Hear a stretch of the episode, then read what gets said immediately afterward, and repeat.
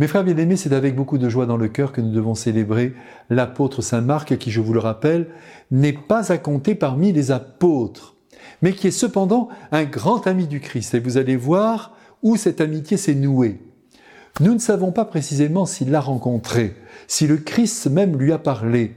Certains pensent qu'il se trouvait dans le jardin des Oliviers lorsque le Christ fut arrêté. L'Évangile parle d'un garçon qui s'enfuya tout nu à l'arrivée des soldats. C'est possible, et ce serait même peut-être le point de départ de sa conversion, autant dire de son adhésion au Christ. En revanche, nous savons de source sûre, par le livre des actes des apôtres, que Marc a suivi Saint Paul dans une partie de ses voyages, à Chypre notamment, mais qu'il l'a lâché en cours de route pour se rendre à Jérusalem. Et Paul en sera terriblement affecté. Mais ils vont se retrouver tous les deux à Rome dix ans plus tard, quand Paul sera en prison, sera dans les chaînes. En attendant, Marc rejoint Pierre, recueille les actes du Christ qu'il consigne dans ce que l'on a coutume de considérer comme le premier évangile écrit autour des années 70. Par la suite, son annonce de l'évangile est si vigoureuse qu'il en perdra sa vie. Selon la tradition, il aurait été martyrisé près d'Alexandrie en Égypte, ses membres auraient été broyés contre des rochers. Il repose aujourd'hui dans la belle ville de Venise.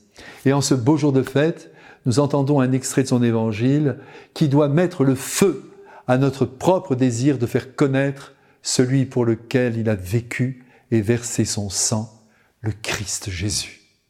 Allez dans le monde entier, proclamer l'évangile à toute la création.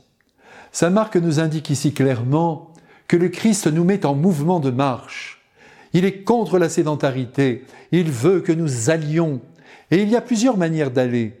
On peut aller très loin avec sa prière, et c'est le cas des contemplatifs, qui, en se consacrant à la rencontre avec Dieu, lui présentent tous les jours le monde entier et intercèdent ainsi pour toute l'humanité.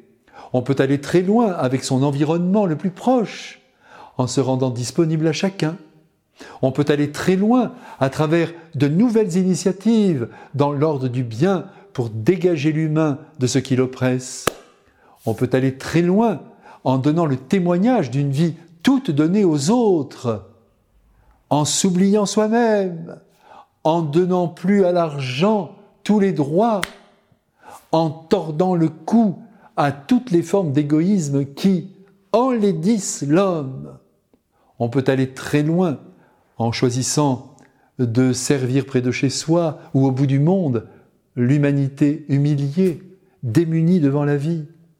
On peut aller très loin en défendant toute la création, les forêts et les mers, la faune et la flore, et tous les animaux qui viennent embellir et soutenir la vie des hommes. Allez dans le monde entier, dit Jésus, et proclamez l'Évangile à toute la création. Et proclamer l'Évangile, c'est mettre l'amour comme source et sommet de toute la vie. Attention, de notre vie la plus concrète. Et c'est possible pour vous comme pour moi.